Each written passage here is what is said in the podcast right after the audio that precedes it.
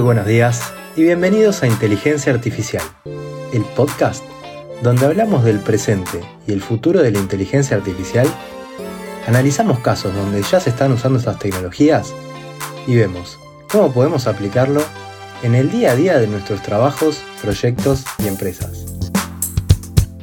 Yo soy Pocho Costa, ingeniero en sistemas, programador y amante de la tecnología, y me puedes encontrar en pochocosta.com, donde ahí también vas a encontrar las notas del programa y otros medios para ponerte en contacto conmigo. Empezamos. Buenas, buenas, ¿cómo andan? Bueno, espero que todo muy bien. Acá estamos de nuevo con otro episodio del podcast Inteligencia Artificial. Y hoy les voy a hablar de un informe que estuve leyendo de la consultora McKinsey que habla de la última encuesta global anual que hicieron en abril a empresas y que marca un crecimiento realmente impresionante en el uso de la inteligencia artificial generativa, en esas herramientas eh, como ChatGPT, DALI, Midjourney, todas estas cosas. Este informe no es cualquier cosa, es un informe de 24 páginas con mucha data, eh, muchos números, muchos gráficos, que se arman en base a esta encuesta que hicieron en abril a 1.684 empresas de distintos tamaños, regiones, industrias. Esto es muy valioso porque ah, es como tener la visión de miles de ejecutivos de empresas diciéndonos lo que están haciendo y lo que van a hacer. O sea que es fantástico. Así que, si les parece, les voy a ir contando, comentando lo que me pareció más interesante. Así que empecemos diciendo que casi el 80% de los encuestados dijo haber interactuado con IA generativa, ya sea en el trabajo o para uso personal. Y un tercio de los encuestados dice que ya en sus organizaciones usan IA generativa regularmente en al menos una parte de su trabajo, en un proceso o un área. Esto, recordemos que fue en abril la encuesta esta. Otro dato interesante es que casi una cuarta parte de los ejecutivos de alto nivel encuestados dicen que están usando personalmente herramientas de IA generativa para el trabajo y más de la cuarta parte dice que el tema de la IA generativa ya está en las agendas de la junta directiva de la compañía. Otro dato, el 40% de los encuestados dice que sus empresas van a aumentar la inversión en inteligencia artificial. Y acá lo que dice el informe es que los encuestados esperan una disrupción muy fuerte en los negocios mediante la IA generativa y creen que van a tener que hacer grandes esfuerzos de capacitación para los colaboradores, cambiar los skills, incluso eliminar algunas tareas que se estaban haciendo y pasar a otras funciones. Lo más llamativo es que, más allá de la adopción de la IA generativa, en cuanto a otros usos de inteligencia artificial, no hay cambios significativos con respecto al 2022, el año anterior, donde los otros usos de la IA están concentrados solo en algunas funciones dentro de la empresa, cosas muy específicas. Así como otro dato interesante de la encuesta es que la mayoría de los encuestados dicen haber probado por lo menos una vez, pero muy pocos son los que la adoptaron para su día a día, Estamos hablando de la inteligencia artificial generativa. Esto, nada, me, me, da curiosidad. Sería interesante saber por qué motivo no lo adoptaron. Porque, por ejemplo, cuando filtras por sector, se ve que la mayor adopción, por ejemplo, está en industrias como tecnología, telecomunicaciones, eh, medio de comunicación, y esto no es extraño. Y las industrias donde menor se le da uso son energía y materiales, seguido por cuidado de la salud y farmacéutica. Esto les dejo captura de los gráficos en las notas del programa en pochocosta.com para que lo puedan ver. Sigamos.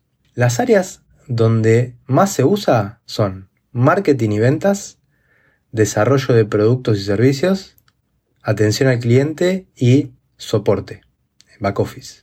Estas áreas, junto con ingeniería de software, son las que más tienen potencial este año de seguir generando valor mediante la IA generativa, los usos más comunes son hacer borradores de documentos, personalización de marketing, hacer resúmenes de documentos, también todo lo que tenga que ver en asistencia para la generación de código, ¿no? Como les decía al principio, hay mucha especulación con respecto a la IA generativa y grandes expectativas por parte de los encuestados, donde el 75% espera que haya cambios significativos en sus industrias en los próximos tres años sobre todo los que trabajan en tecnología y servicios financieros. Y las industrias de la economía del conocimiento son las que más disrupción van a tener y a las que más valor les va a aportar probablemente, porque con estas herramientas la productividad aumenta muchísimo. Y algo importante, la mayoría ve a la IA generativa como una herramienta para mejorar el trabajo de los humanos, no, no para reemplazarlos. Y donde menos disrupción se espera es algo también bastante lógico, que es en las industrias de fabricación de bienes físicos.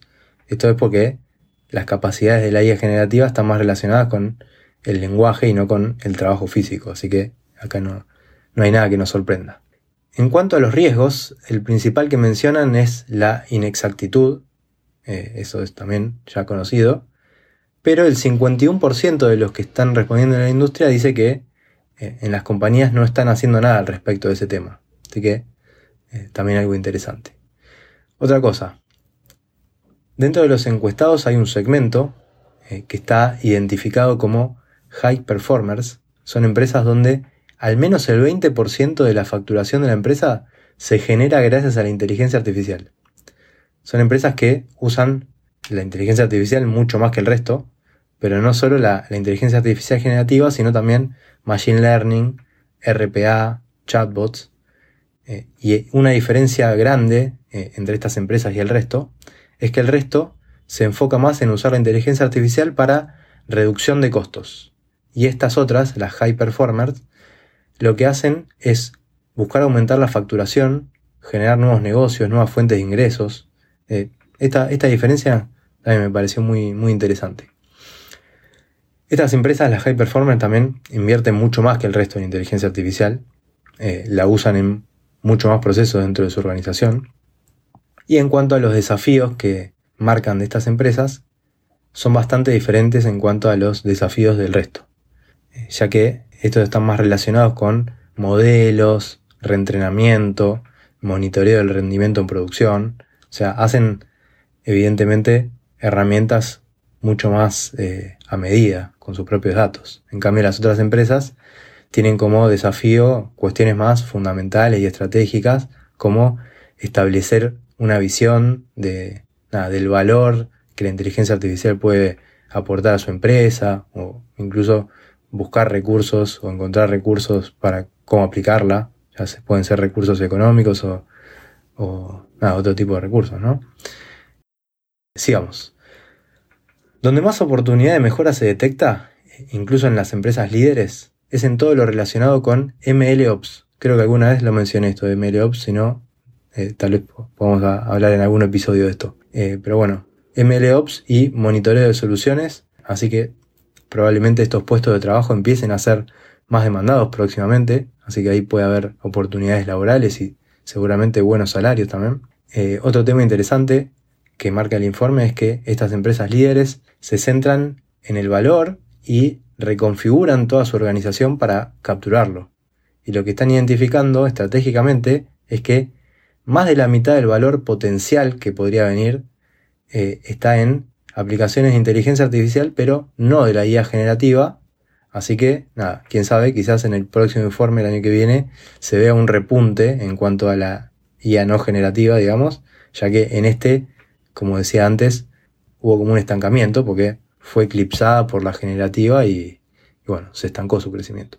También algo súper interesante es que estas empresas dedican mucho esfuerzo a desarrollar las habilidades necesarias para sacar el provecho de la inteligencia artificial. Están probando tecnologías nuevas todo el tiempo para ver si les, si les sirve de ayuda. Eh, incluso trabajan en desarrollar soluciones usando sus propios datos para tener una ventaja competitiva. Y además estas empresas son las que más usan inteligencia artificial. También son las que más planean dar formación en inteligencia artificial a sus empleados en los próximos años. O sea que es como un bucle que se retroalimenta porque se capacitan más, usan más inteligencia artificial, generan más ganancias con inteligencia artificial, así que Nada, por lo menos a mí me hace bastante sentido eso. Después, en cuanto a la contratación de talento, el informe muestra que las empresas están contratando menos ingenieros de software que antes y en cambio están contratando más eh, ingenieros de datos, data engineers, eh, machine learning engineers, eh, data scientists. Algo llamativo también, esto, nada, súper interesante, el 7% de las empresas encuestadas de las que usan inteligencia artificial, que eran una parte, ¿no? Empezó a contratar este año prompt engineers, o sea, ingeniería de prompts. Es una profesión totalmente nueva, ¿ok? No existía. Así que esto es para darle seguimiento, sin duda, para ver si se empieza a crear una tendencia, podría ser algo muy interesante, la verdad. Después, en general, según la encuesta, el rol más difícil de encontrar para estas empresas es el, rol de Data Scientist, seguido por Data Architect, Machine Learning Engineers y Data Engineers. Y volviendo a los temas de adopción en sí, según la encuesta, el 55% dice haber adoptado alguna forma de inteligencia artificial, lo que implica un 5% de crecimiento con respecto al informe anterior. Esto yo les dejo en las notas todos los gráficos. Y estas organizaciones dicen que en las áreas donde usan inteligencia artificial vieron beneficios, por lo que van a seguir aumentando el uso en los próximos años. Así que nada, estas son como las ideas o los datos principales, información que, que me pareció más relevante del informe.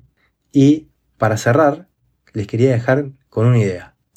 Yo creo que se viene un tiempo muy interesante con todo esto, lleno de desafíos, lleno de oportunidades también.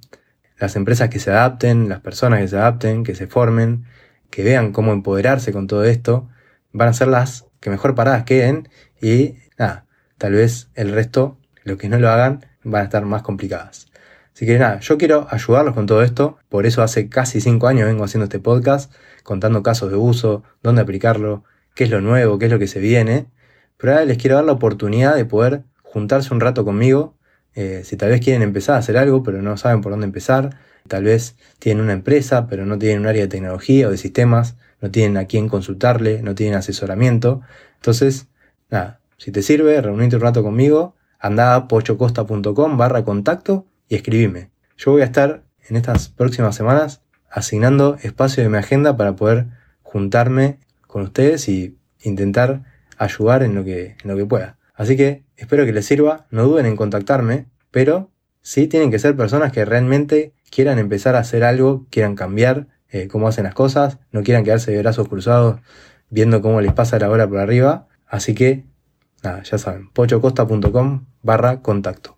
Como siempre, suscríbanse, podcast, les agradezco si pueden dejar 5 estrellas en Spotify, en Apple Podcast, eso ayuda a que este podcast llegue a más personas, compártanlo, envíenselo a alguien si creen que, que les interesar, les puede ayudar y nos seguimos escuchando en el próximo episodio donde seguiremos hablando de este hermoso mundo de la inteligencia artificial.